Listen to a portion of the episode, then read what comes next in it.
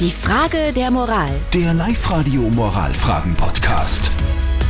Eine ganz schwierige Frage der Moral, die uns der Thomas auf die Live-Radio Facebook-Seite gepostet hat. Wir versuchen sie gemeinsam mit euch zu beantworten.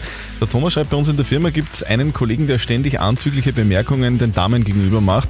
Das geht für mich teilweise schon ein bisschen in Richtung sexuelle Belästigung und ich möchte eigentlich das melden beim Chef. Die Damen sagen aber, sie finden das gar nicht so schlimm und ich soll es nicht melden. Muss ich auf sie hören, ja oder nein? Eure Meinungen sind gekommen viel per, per WhatsApp Per und auch WhatsApp. und per WhatsApp Voice zum Beispiel von der Bettina aus Gmunden. So etwas nenne ich Zivilcourage. Und so stelle ich mir das auch vor, dass da hingeschaut wird, äh, geschützt wird, eingegriffen wird bei Bedarf.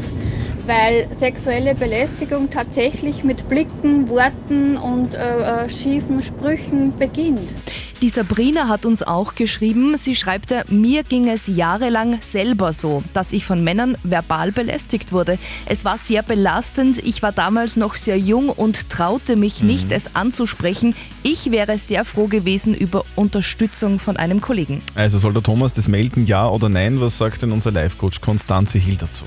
Es kommt darauf an, wie die Damen es finden. Ja, da musst du auf die Damen hören, weil es geht darum, ob sie es schlimm finden. Ich finde es aber gut, dass du aufmerksam bist und dass dir sowas auffällt und dass du es nicht cool findest. Also sagt unser Live-Coach Konstanze Hill. Also Thomas, bleib einfach weiter aufmerksam, das ist vielleicht der Rat auch unseres Live-Coaches. Und wenn du nicht sicher bist, was geht und was nicht, dann frag bitte einfach vorher die Damen. Genau. Aber in Summe kann man schon sagen, sowas geht nicht und gehört auf jeden Fall gemeldet, wenn es zu weit geht. Ja. Die Frage der Moral. Der Live-Radio Moralfragen-Podcast.